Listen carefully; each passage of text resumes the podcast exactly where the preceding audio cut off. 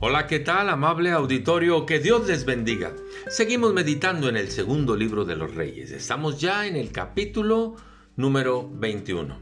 Se relata la vida de dos reyes, la vida de Manasés, que fue hijo de Ezequías, y la vida de Amón, que fue el nieto de Ezequías. De Manasés se dice que fue un rey perverso, maligno, corrupto, más que todos los demás. Muere él, toma el trono su hijo Amón. ¿Y qué dice la palabra de Dios sobre Amón? Dice el versículo 20. E hizo lo malo ante los ojos de Dios, como había hecho Manasés, su padre. Dice el 21, y anduvo en todos los caminos en que su padre anduvo, y sirvió a los ídolos a los cuales había servido su padre, y los adoró. Y fue así que Amón se olvidó de Dios aquel Dios que les había dado la tierra en la cual hoy estaban morando. Ciertamente la influencia que dejamos los padres sobre los hijos es muy fuerte.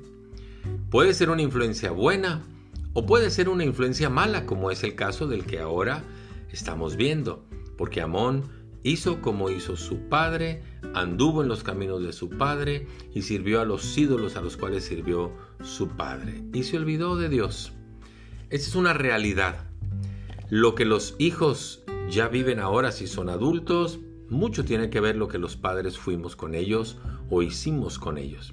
Si aún son, son pequeños, usted debe de pensar qué va a pasar con esos hijos cuando crezcan porque están viendo patrones y modelos en nosotros como sus padres.